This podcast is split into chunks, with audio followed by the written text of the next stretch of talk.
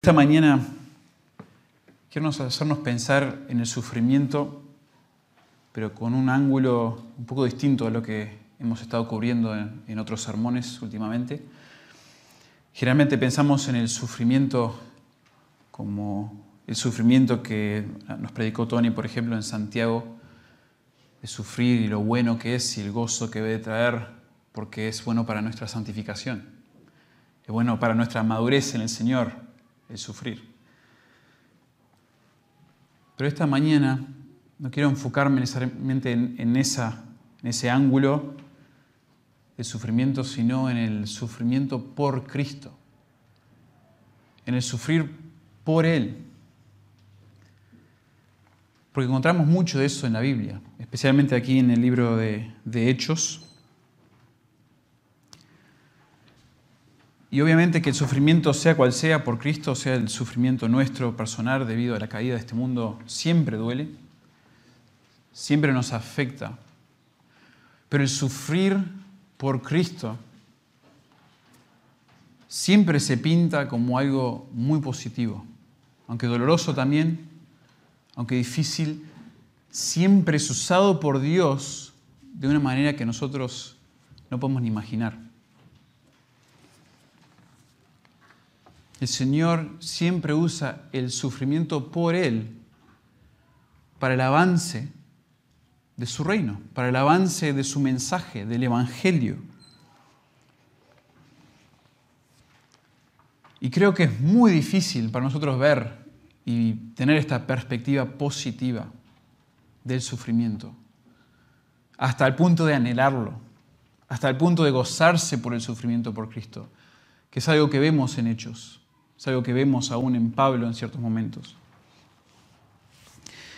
Y mi esperanza esta mañana, hermanos, es que al pensar, reflexionar sobre este sufrimiento por el Señor, por Cristo, por hacer las cosas de acuerdo a su palabra, por predicar su palabra, por ir en contra de la corriente a la expensa de nuestro nombre, de que nos respeten, que al hacer eso, primeramente que seamos animados, que al ver este pasaje en Hechos capítulo 5, veamos a los discípulos sufrir y seamos animados a lo que Dios puede hacer por medio de eso, que creo que es la intención principal de Hechos, del autor de Hechos en este lugar. Pero también, como un propósito secundario, quiero sutilmente incomodarnos. Me incluyo Quiero incomodarnos a aquellos que estamos haciendo todo lo posible para no sufrir, para evitar todo tipo de sufrimiento. Porque estamos viviendo en una época, en una era, donde es muy fácil evitar el sufrimiento. Y muchos creyentes han sacado el sufrimiento de su manera de pensar, de su manera de entender la vida cristiana. Y es muy probable, hermanos, que esta, este evitar el sufrimiento, el no desearlo, hacer todo lo posible por no sufrir vergüenza a causa de Cristo, puede ser que esté perjudicando su vida espiritual. O sea, sea un reflejo de algo en el corazón, pero una de las razones por la cual no estamos creciendo, no estamos gozosos en el Señor.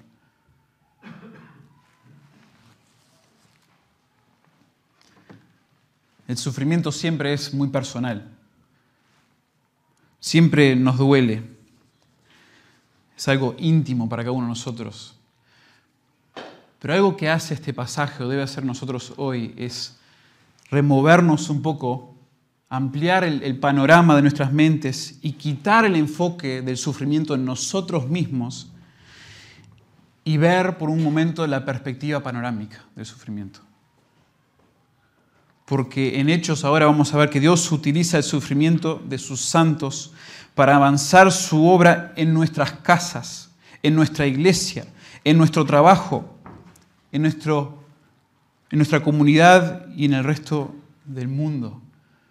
Y hermanos, imagínense lo que es tener esa perspectiva del sufrimiento. Qué privilegio saber y pensar que nuestro sufrimiento por Cristo es parte de algo mucho más grande que nosotros. Nuestro sufrimiento por Cristo impactará a los incrédulos y motivará a otros cristianos. Imagínense. Y aparte de eso, o a la vez, nosotros mismos vamos a beneficiar tremendamente de sufrir por el Señor. El pasaje lo va a resaltar, aumentará nuestro gozo y nuestra vida espiritual estará tan encendida para el Señor que seremos impulsados a enseñar y predicar a Cristo aún más. Tremendo. Tremendo que el sufrimiento haga esto en nuestras vidas y que nosotros podamos tener esa perspectiva del sufrimiento. Ahora déjenme hablarles un poquito del libro de Hechos. Y sé que estoy haciendo una pequeña pausa aquí en, Daniel. Eh, vamos a volver a Daniel. Pero mi deseo esta mañana era ver este pasaje. Y el pastor Alejandro ya predicó del libro de Hechos cuando cubrimos Hechos 6, 1 al 7, cuando se habló de los diáconos y la importancia que fue nombrar a estos diáconos, la necesidad en la iglesia. Bueno, nosotros vamos a ver la porción justo antes, Hechos capítulo 5, y vamos a enfocarnos solo en los versículos 41 y 42, específicamente, en cuanto a desmenuzar un pasaje. Pero obvio que esa porción de dos versículos cumple una función específica dentro de un panorama más grande en el libro de Hechos. Creo que el pastor Alejandro mismo y otros autores han dicho que el propósito de Hechos, el propósito principal es demostrar que, que el gran plan de salvación de Dios se ha cumplido en la vida, muerte y resurrección y ascensión de Jesús el Mesías. Y continúa desarrollándose a medida que la iglesia llena del Espíritu toma el mensaje de salvación desde Jerusalén hasta los confines de la tierra. Un poco basado en Hechos 1.8 y también de lo que dice el resto del libro. Y un autor resume el propósito de Hechos diciendo que es convencer, porque escribe Lucas, a Teófilo, convencer a Teófilo que nadie puede impedir la marcha victoriosa del Evangelio de Cristo. Ese es el propósito de Hechos. Demostrar que en el plan de Dios nadie puede impedir la marcha victoriosa del Evangelio de Cristo. Y nosotros nos encontramos en Hechos capítulo 5. Y Hechos capítulo 5 está dentro de la sección donde el Evangelio, el mensaje de Cristo, se está esparciendo en Jerusalén. Todo inicia en el capítulo 2 y empiezan a sumarse santos a la iglesia empiezan a haber conflictos. Y el pastor Alejandro habló de esto, conflictos externos, internos. Y al resolver esos conflictos, vemos que se va esparciendo la palabra, que se van añadiendo santos. Una bendición haber estado en ese momento y ver esto en vivo.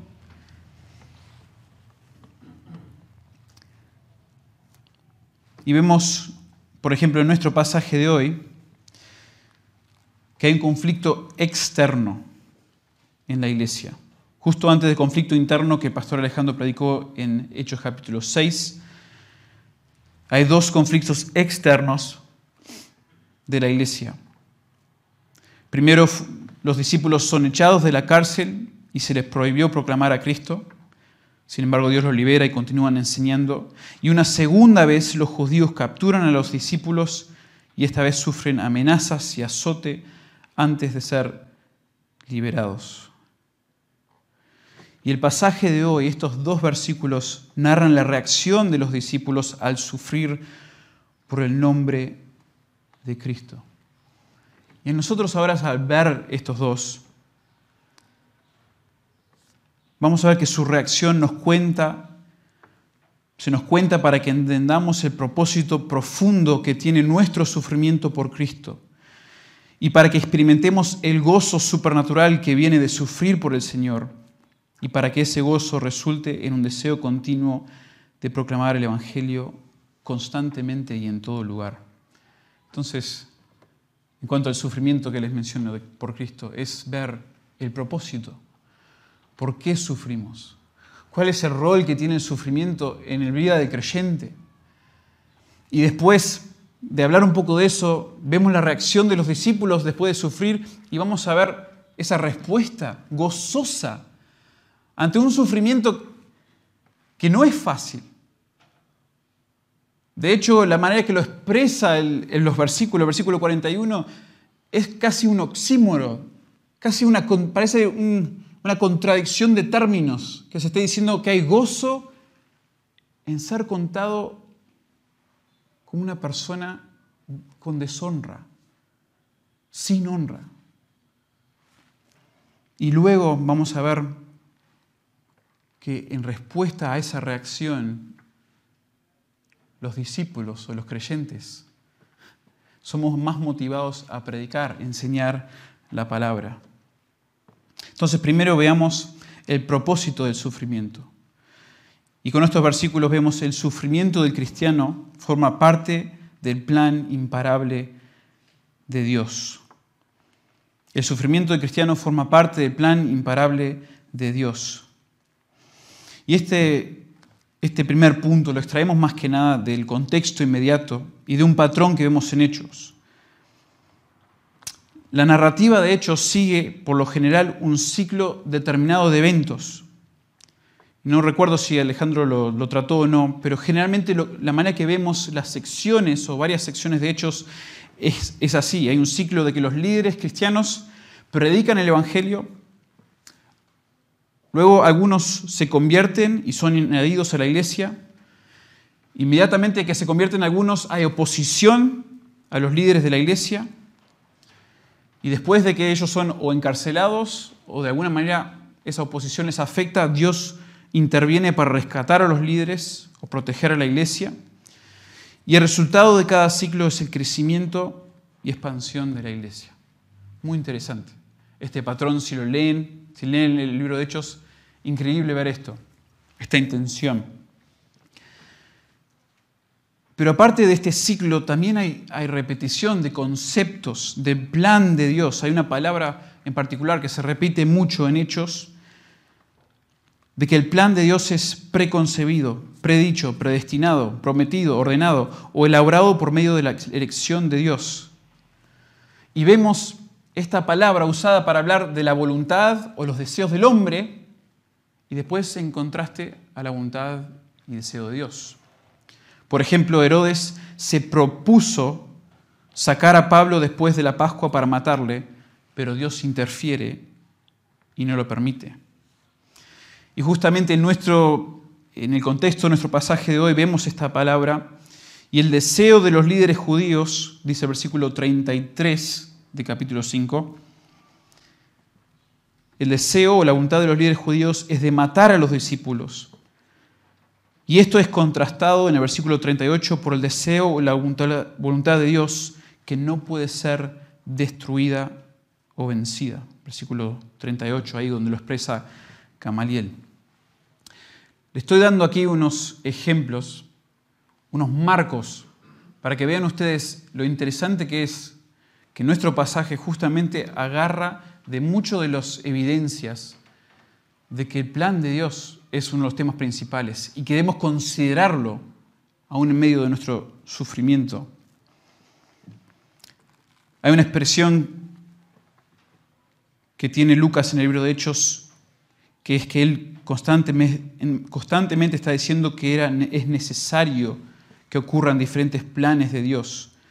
Y justamente en el capítulo 5, versículo 29 dice, es necesario, y era necesario para los discípulos obedecer a Dios antes que a los hombres.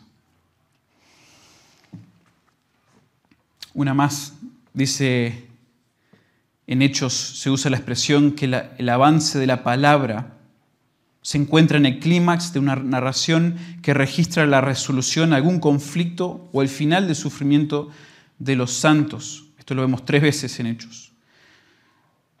Una de las veces es después de que Herodes mata a Jacobo y persigue a Pablo y los discípulos, Dios mata a Herodes y como resultado de la palabra del Señor, dice el 12:24, crecía y se multiplicaba. Y justamente Siguiendo nuestro capítulo, aquí en el 5, en el 6, 7, vemos que Dios Luego de resolver el conflicto externo y conflicto interno de la iglesia, dice que la palabra crece y el número de discípulos se multiplica. Y a mí me causó mucho interés que todos estos, leyendo comentarios, leyendo diferentes libros, artículos, uno ve que todo esto son razones por las que los autores, los comentaristas dicen, el plan de Dios es algo maravilloso, es algo increíble y está todo entretejido en el libro de Hechos. Y todos esos detalles que se ven alrededor de todo el libro se ve en el contexto de nuestro pasaje. En nuestro pasaje que trata con la importancia del sufrimiento del creyente. Este grupo de discípulos en Jerusalén habían sido advertidos, encarcelados y luego prohibidos de proclamar el Evangelio. Pero ellos, porque era necesario, porque Dios lo mandó y era parte de su plan, le dijeron a los judíos religiosos, nosotros tenemos que obedecer a Dios y no a los hombres. Y ellos como resultado de eso son azotados y nuevamente instruidos a no hablar en el nombre de Jesús Y después de que ellos responden nuevamente que van a obedecer a Dios y sufren, luego de que ellos sufren, dice capítulo 6, versículo 7, que la palabra avanzaba y muchos más se, agregaron a la iglesia. Y fíjense que versículo 7 hasta dice que algunos de los sacerdotes, que habían estado presentes probablemente en el concilio, acusando a los discípulos, ellos mismos obedecen la fe. El sufrimiento por Cristo tiene un propósito muy específico, muy necesario en el plan de Dios para la iglesia.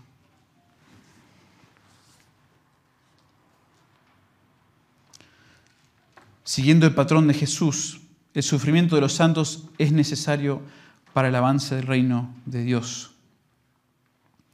Jesús sufrió según el plan de Dios. Capítulo 2, versículos 23, 22 y 23 dice, varones israelitas, escuchad estas palabras. Jesús el Nazareno, varón confirmado por Dios entre vosotros con milagros, prodigios y señales que, Dios hizo en medio de vuestro, de vuestro, en medio vuestro a través de él, tal como vosotros mismos sabéis a este, entregado por el plan predeterminado y el previo conocimiento de Dios, clavasteis en una cruz por manos de impíos y le matasteis.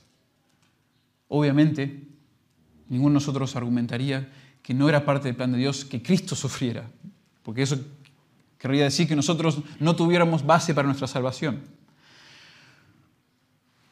Pero aparte de esa ser una buena nueva para nosotros y para nuestra salvación, es también un patrón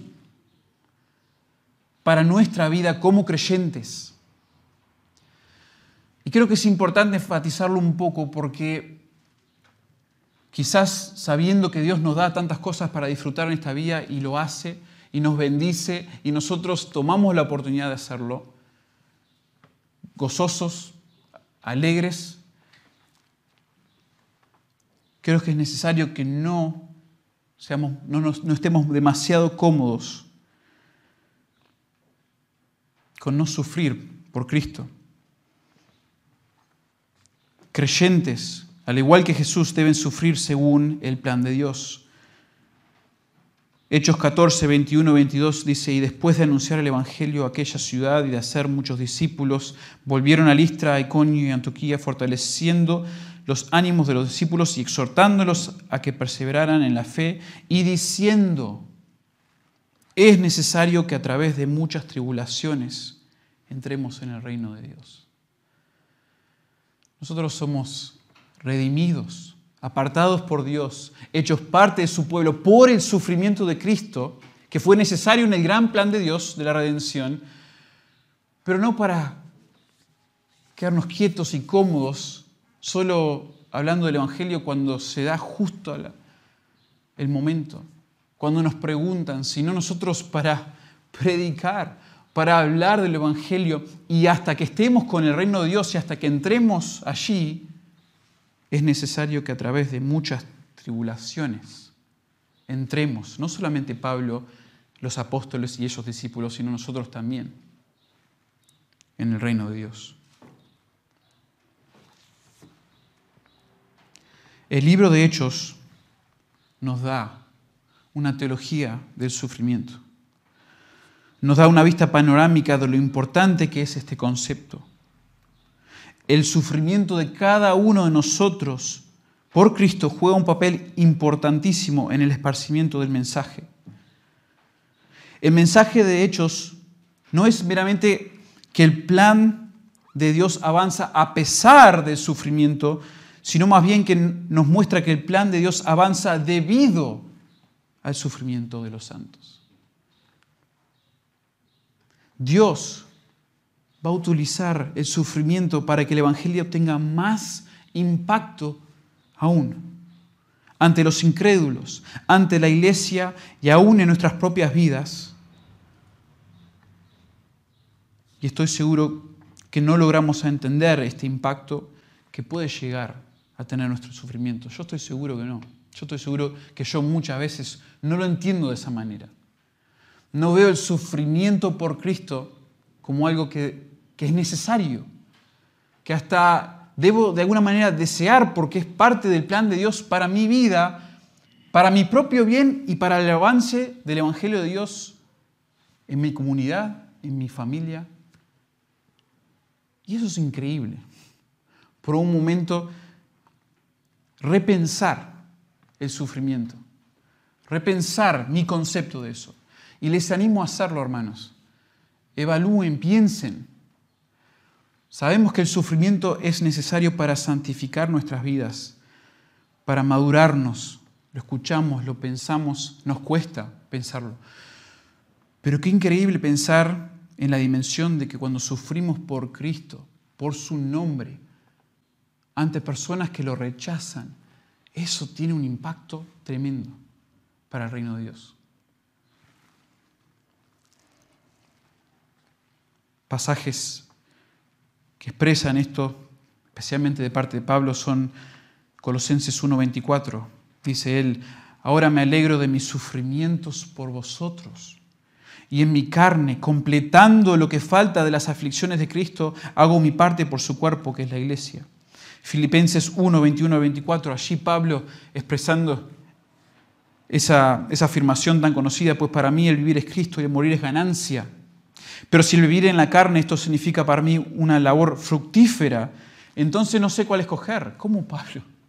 ¿Cómo que escoger entre estar con Cristo, que es muchísimo mejor, y, y como que la estás luchando con quedarte acá entre nosotros sufriendo a las manos de Roma, a las manos del emperador?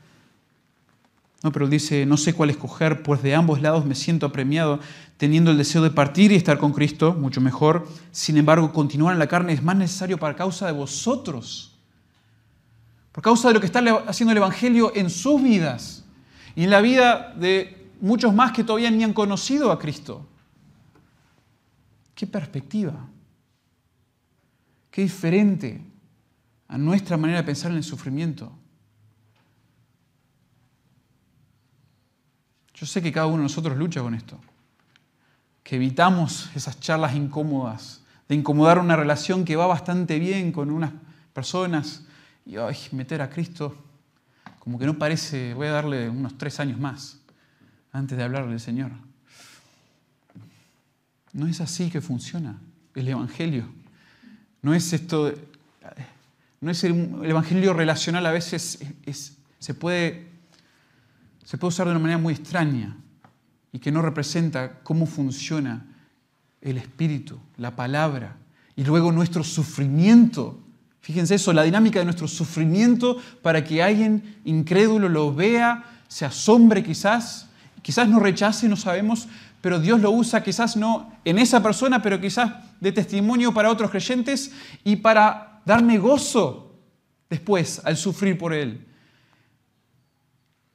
y vivificar mi vida. Tremendo. El propósito del sufrimiento.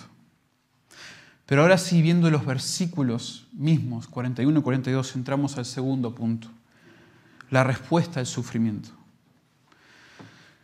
El gozo es la respuesta supernatural del cristiano al sufrimiento por su Señor. El gozo es la respuesta supernatural del cristiano al sufrimiento por su Señor. Es realmente increíble esta respuesta de los discípulos al sufrimiento que acaban de experimentar. Les leo el versículo 41. Y ellos salieron de la presencia del concilio gozosos de haber sido tenidos por dignos de padecer afrenta por causa del nombre. Ellos responden al sufrimiento con gozo, con alegría, con felicidad, una predisposición interna de sentirse bendecidos y privilegiados a pesar de las circunstancias incómodas que los rodeaban. Ellos respondieron con gozo al sufrimiento, pero el gozo es algo, puede ser algo constante, sea cual sea la situación externa.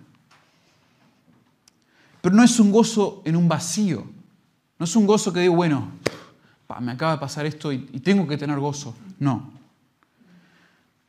es un gozo muy profundo, muy lleno. Y esto es lo que más impacta del pasaje.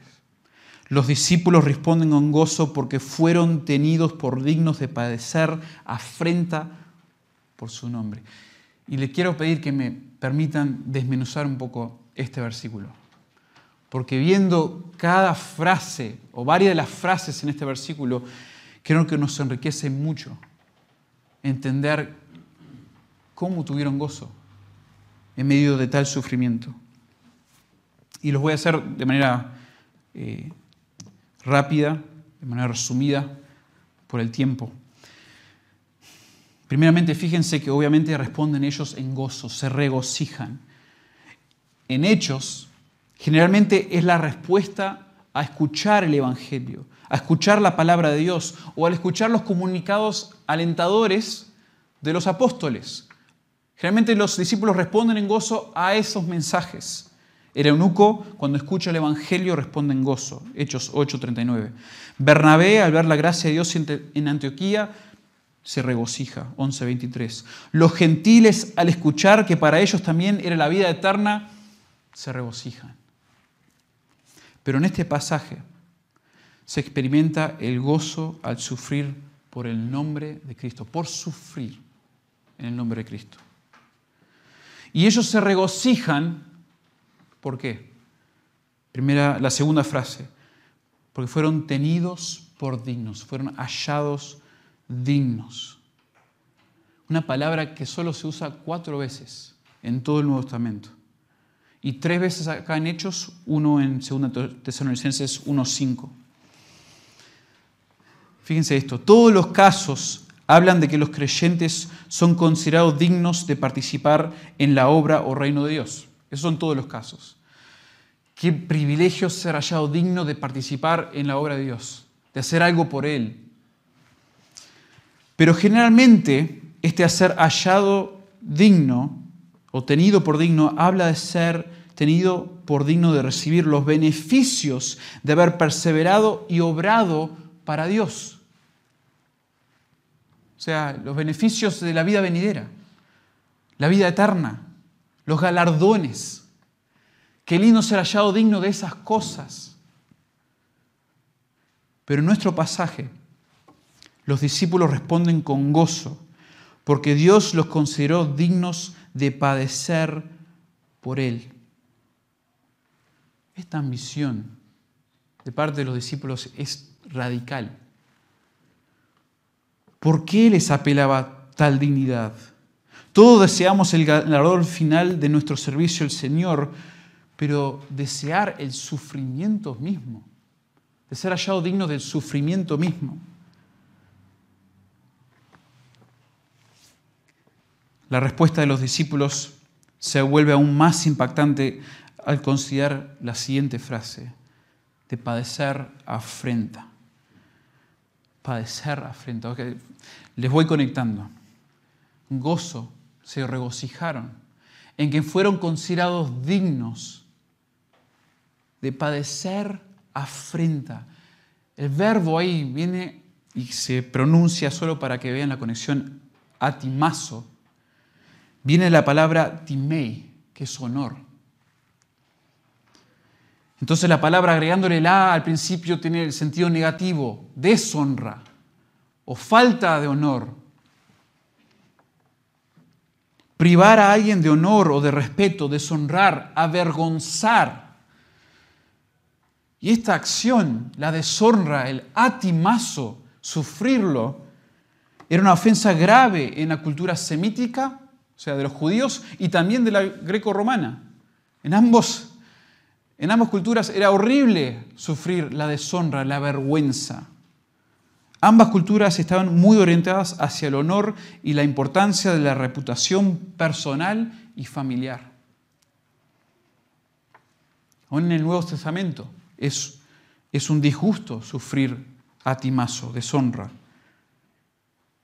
El siervo del, del hombre que plantó una viña en la parábola de Jesús sufre deshonra es afrentado, es ultrajado por hombres malvados. El pobre, que nos predicó Tony hace poco, sufre deshonra cuando el santo lo afrenta en parcialidad. Santiago 2, versículo 6. Los líderes religiosos deshonraban a Jesús al acusarle de tener un demonio. Algo espantoso. Esto de deshonra, de avergonzar Pero los discípulos de Cristo estaban dispuestos a sufrir la deshonra personal al seguir a Cristo. Los discípulos en Hechos 5 no solamente estaban dispuestos, sino que se gozaron al padecer vergüenza y deshonra a los ojos de los judíos y a los ojos del resto del mundo. Imagínense eso. Estaban gozosos de ser considerados dignos, que generalmente es digno de algo bueno porque hice algo bueno, no, de ser considerados dignos de padecer afrenta, deshonra, vergüenza. Yo disminuí, yo a los ojos de los demás soy nada. ¿Por qué? ¿Por qué estarían tan gozosos de ser hallados dignos de sufrir vergüenza? Por causa, termina el versículo, del nombre por causa del nombre. Esto obviamente se refiere al nombre de Jesús. Interesante la palabra nombre en Hechos, 60 veces. 60 veces. La mayoría para hablar del nombre de Cristo, el nombre de Jesús y de las diferentes variaciones, su nombre, eh, mi nombre, se aparecen los pronombres posesivos. A veces para hablar de nombre eh, para indicar el nombre de una persona, llamado tal, llamado Nicodemo, llamado, bueno, Nicodemo en este caso no, llamado, y todos los nombres que están en hechos. Interesante que en este versículo, y es el único que se hace esto, no se menciona ningún, no hay una referencia ni a Cristo y no hay ningún uso de un pronombre posesivo.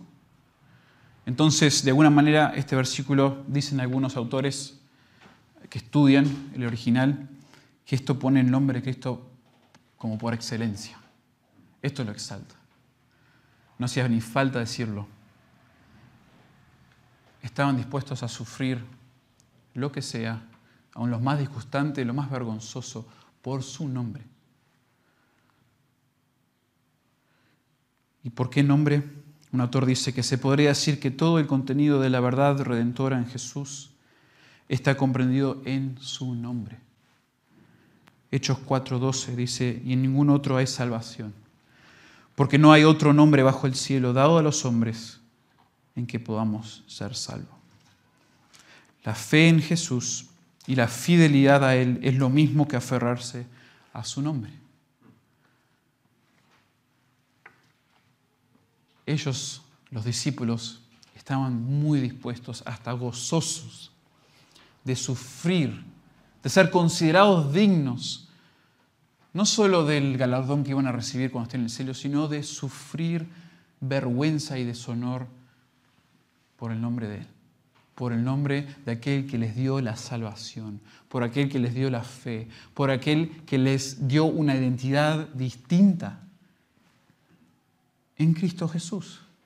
Porque ya su nombre no importa, justo esto de deshonra. ¿Qué me importa mi nombre si vivo y estoy identificado por este otro nombre? El nombre de Jesús, el nombre de Cristo.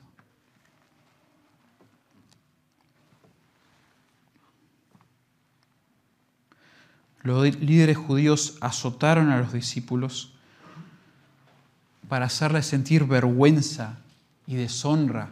Ese era el propósito, de azotarlos antes de mandarlos. Pero ellos se regocijaron porque fueron hallados dignos de sufrir esa deshonra por Cristo. Este gozo fue y sigue siendo demasiado impactante. Hermanos, este, este sufrimiento está dentro del propósito de Dios de esparcir el Evangelio, de esparcir su mensaje, su reino a través de las naciones. Pablo, Pablo, expresa un gozo similar en el capítulo 20, versículo 24.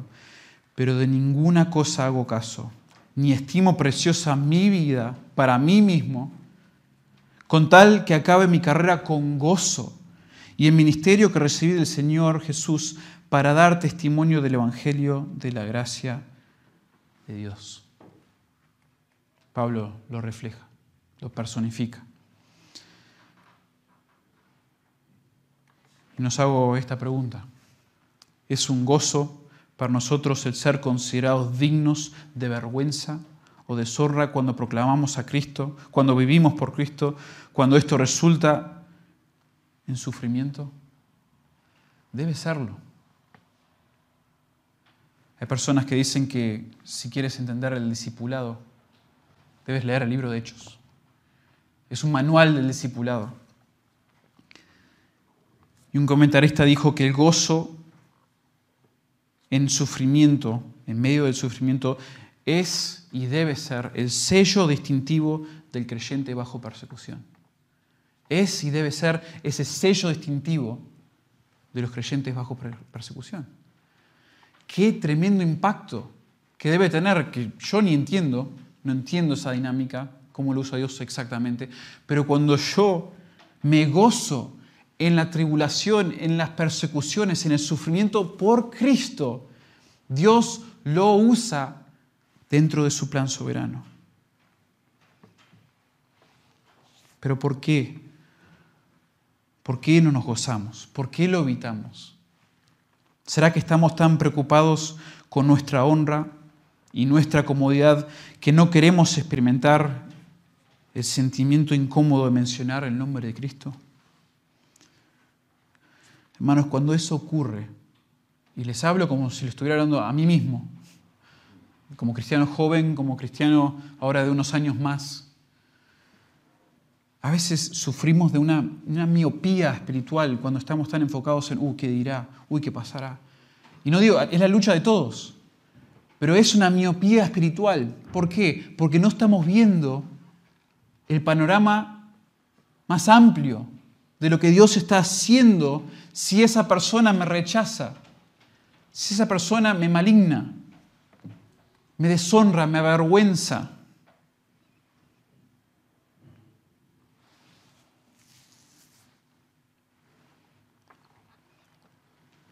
No digo esto para humillar a nadie ni llenarnos de culpa, usarlo como una táctica para que, uh, pero ¿cómo puede ser que no salgan a, a predicar el Evangelio? No. Realmente opino que estamos perjudicando nuestra propia vida espiritual al pensar de esta manera. No estamos aprovechando este estimulador espiritual en nuestras vidas que nos lleva a amar y sacrificar por Cristo. Tiene ese efecto en nosotros y en los demás, y en otros creyentes, en la iglesia. Lutero hablaba de la necesidad y el beneficio del sufrimiento. Y cuando hablaba del sufrimiento y su lugar junto a la palabra de Dios, usaba tres palabras. Decía oratio, meditatio, tentatio. Oración, meditación, tribulación. ¿Por qué agrega tribulación? Porque las tribulaciones te enseñan no solo a conocer y comprender, sino también a experimentar cuán justa, verdadera, dulce, hermosa, poderosa y confortante es la palabra de Dios. Es la sabiduría suprema. Las tribulaciones tienen un efecto en nosotros de hacernos apreciar, sacrificar, amar, desear, atesorar más a Cristo, su evangelio, su persona, y después nosotros producimos más fruto para Él. Importantísimo el sufrimiento de nuestras vidas. Entonces vimos el propósito del sufrimiento, la respuesta al sufrimiento en el pasaje y ahora, por último, el resultado de ese sufrimiento, el resultado del sufrimiento. La proclamación del Evangelio es el resultado de una respuesta gozosa al sufrimiento. La proclamación del Evangelio, esto de salir y predicar y que haya más predicadores y que nosotros prediquemos más el Evangelio, es el resultado de una respuesta gozosa al sufrimiento. Y lo vemos en el versículo 42. Ahora, solo quiero, como a veces me preocupa esto de la interpretación, la hermenéutica, a veces en hechos hay que tener mucho cuidado de no hacer conexiones como si un versículo, aunque al ser una secuencia o que se escribe después de lo que vimos recién, es el resultado de, no es como las epístolas en el sentido que claramente nos dan por medio a veces de eh, conjunciones, por medio de preposiciones, o sea, el pasaje mismo nos demuestra que es el resultado, pero pienso que la manera que se expresa aquí en Hechos y por lo que otros pasajes dicen del Nuevo Testamento es un principio que podemos destacar. La proclamación del Evangelio es el resultado de una respuesta gozosa al sufrimiento.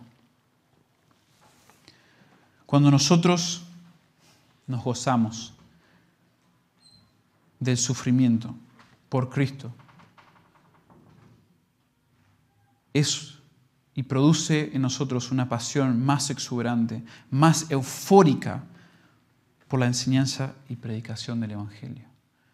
Cuando otros sufren y vemos el gozo de su sufrimiento, esto produce una pasión más exuberante y más eufórica por la enseñanza y la predicación del Evangelio. Fíjense, si fuéramos nosotros a, mirar, empezando en el capítulo 4, de versículo 18, que se empieza a hablar de la enseñanza de la palabra en Jerusalén, vemos que el concilio de Jerusalén había prohibido la enseñanza del nombre de Jesús a los discípulos en el versículo 18. Pero rápidamente después de esta prohibición de parte del concilio, Pedro y Juan responden que no pueden obedecer a los hombres antes que a Dios. Así que no dejarán de hablar, una palabra muy repetida acá en Hechos, hablando de hablar del Evangelio, hablar de Cristo, no dejarán de hablar lo que han oído y visto en capítulo 4, versículo 20. El resultado es que el sumo sacerdote y los saduceos encarcelan a los discípulos, quienes son prontamente liberados por un ángel. ¿Para qué? Para hablar, para hablar el mensaje de vida y enseñar en el templo. Capítulo 5, versículo 21. Y pronto después los discípulos vuelven a ser interrogados por el sumo sacerdote y les prohíbe enseñar nuevamente en el nombre de Jesús. Capítulo 5, versículo 28. Y Pedro otra vez se les dice, ya te dije, ya, ya te dijimos, debemos obedecer a Dios antes que a los hombres. Capítulo 5, versículo 29. Y luego de ser perseguidos y azotados, dice el texto, que no cesaban de enseñar y predicar a Cristo. Hechos 5, 42. Y todos los días, fíjense lo que será esto, ya se estaban frustrando los líderes religiosos. El sumo sacerdote, los saduceos, se querían arrancar los pelos porque no dejaban de predicar. O sea, le dijeron no prediques y ellos predicaban igual. Y aquí el versículo 42 nos dice, y todos los días en el templo y por las casas, y en original dice de casa en casa, y acá lo que Alejandro creo nos, nos explicó la semana pasada, es la idea de unos merismos. En todo lugar, en todo momento parecía, no cesaban de enseñar y predicar a Jesucristo. El sufrimiento instiga a los discípulos a enseñar constantemente y en todo lugar. Ellos empezaron a enseñar y predicar, proclamar la palabra de Dios más después del sufrimiento que antes.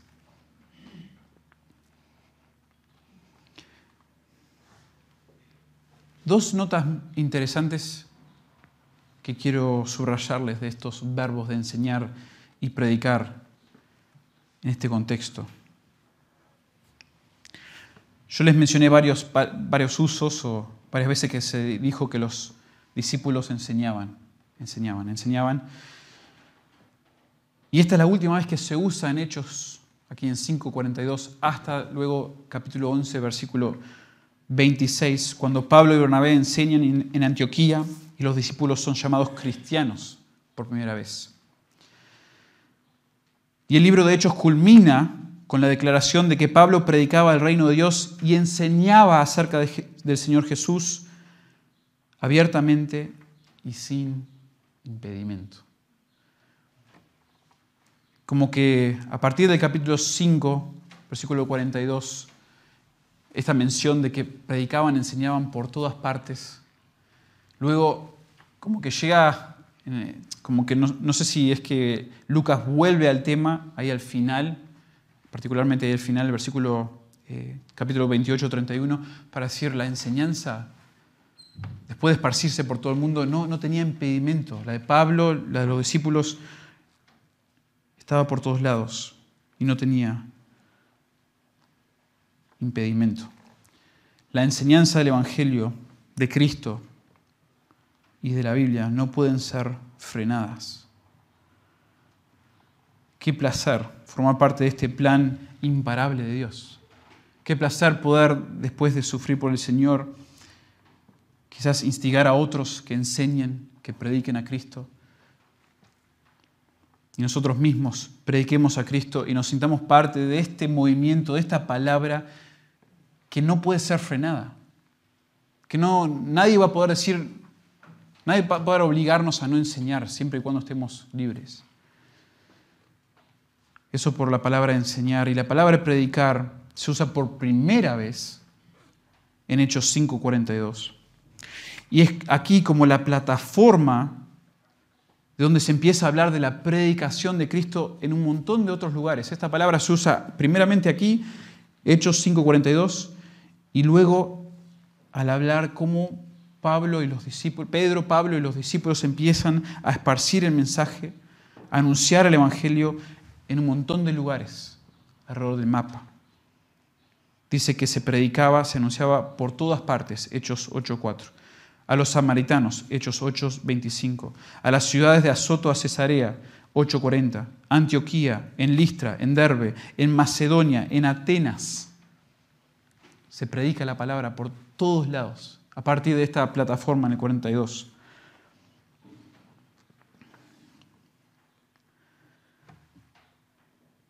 Le menciono estos puntos para hacernos pensar un poco en lo importante que es el sufrimiento, lo importante que es en nuestras vidas personales, pero también lo importante que es para el plan de Dios, para esparcir su mensaje para el Evangelio, el nombre de Cristo. Y vimos el propósito, vimos la respuesta, vimos el resultado. El sufrimiento de Cristo fue el ejemplo supremo de un sufrimiento injusto y de deshonra.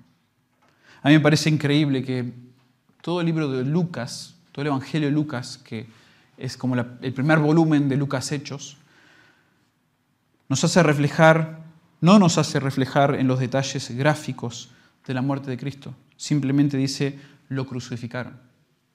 Lo crucificaron. Lucas 23, 33. Pero las dimensiones de su sufrimiento fueron tremendas.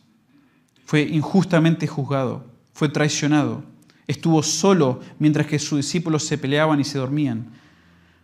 Lo arrestan como si fuera un criminal y luego es el objeto de burla, de golpes, de azotes, de mentiras, para humillarlo y para avergonzarlo. Él sufrió todo esto injustamente antes de entregar su vida para perdonar los pecados de sus enemigos. De acuerdo a Hechos, según Hechos, hoy está vivo y reina porque después de su muerte resucitó.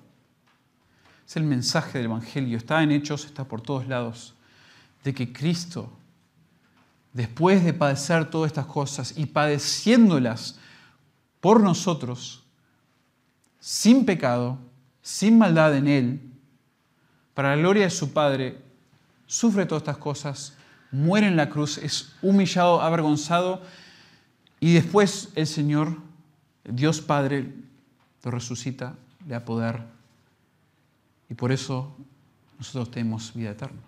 Al creer en Jesucristo como nuestro Salvador. El sufrimiento de Cristo fue necesario en el plan de Dios para nuestra salvación. Pero el sufrimiento también es necesario en la vida del creyente, en la vida de cada uno de nosotros en el plan de Dios. Nosotros somos llamados a seguir en los pasos de Cristo. Para terminar, les leo dos versículos. Lucas 9, 23, si alguno quiere venir en pos de mí, niéguese a sí mismo, tome su cruz cada día y sígame. Esto es después de que el Señor habla de su propia muerte. Creyente también, esto también va a ser tu caminar. Vas a venir en pos de mí, vas a seguir mis pasos, negando a ti, mismo, tomando tu cruz cada día, siguiéndome. Y es así como nosotros formamos parte del plan de Dios. Dios nos salva por medio de Cristo y nosotros formamos parte de su plan, viviendo nuestras vidas regulares, sí, trabajando, disfrutando de las bendiciones que Dios nos da, pero un aspecto tan importante es que nosotros proclamemos el Evangelio y suframos por el Evangelio para que ese mensaje se siga esparciendo y que nosotros respondamos en gozo ese Evangelio por lo que está haciendo en otros, por lo que está haciendo nuestra iglesia, por lo que está haciendo y hará también en nuestra vida. Repito, Hechos 14:20, es necesario que a través de muchas tribulaciones entremos en el reino de Dios. Padre, gracias por este pasaje, por esta narrativa, Señor, que has incluido en, las Escrituras para alentarnos. Padre, sabemos que hay entre nosotros hermanos que están sufriendo, están padeciendo por tu nombre, que han proclamado el nombre de Cristo, que han tomado decisiones por Cristo, han eh, comunicado ciertas convicciones y no, no han caído bien a los ojos de los incrédulos y están sufriendo algún tipo de persecución. Padre, ruego que este pasaje, que esta realidad de, de tu plan soberano y el sufrimiento que ellos están pasando dentro de ese plan, que los aliente, que los anime, sino que se sientan parte de algo mucho más enorme y grande y que sientan el gozo de poder sufrir esto y que los nutras, Señor, que los ayudes en su sufrimiento, en su tristeza aún por momentos. Pero Padre, usa también tu palabra y este mensaje para incomodarnos un poco, para incomodarnos en cuanto a, a la tendencia que tenemos de buscar la comodidad de nuestra vida espiritual eh, ayúdanos a, arrepentirnos y a buscar fortaleza, Señor, en que, en que tú estás en control de cada conversación, de cada proclamación del Evangelio, cada enseñanza, cada predicación. Y Padre, ayúdanos a tener esa perspectiva más amplia de tu plan, pero aún más, Señor, ayúdanos a apreciar, a atesorar el mensaje, el nombre, a Cristo, aquel que nos redimió, aquel que nos dio la fe, la vida, el arrepentimiento, nos dio vida eterna. Ayúdanos a atesorar a Cristo, Señor, y a conocer más de Él para poder proclamarlo mejor. Señor, que con Pablo nosotros podamos decir también, Señor, que para nosotros todo lo demás, todos los logros, lo contamos como pérdida a la luz de Cristo, para ganar a Cristo, para atesorar a Cristo. Que ese sea nuestro tesoro principal y que por eso podamos sufrir, Señor, por ti. Úsanos, Señor, en, acá, en esta ciudad, en Lobos. Usa a los santos alrededor del mundo, Padre, en sus comunidades. Padre, oramos de una manera especial ahora por nuestro misionero, por Pedro, por su familia, que están predicando el Evangelio, seguramente sufriendo alguna vergüenza, alguna deshonra junto a su esposa, su hija, por predicar. Y Señor, por favor, llénalo de gozo, llénalo de, de fortaleza, de valentía para seguir proclamando. Gracias por Él, gracias por la manera que nos anima por medio de su ministerio. Te damos gracias, Padre, por las bendiciones que tenemos en Cristo Jesús. En el nombre de Cristo oramos. Amén.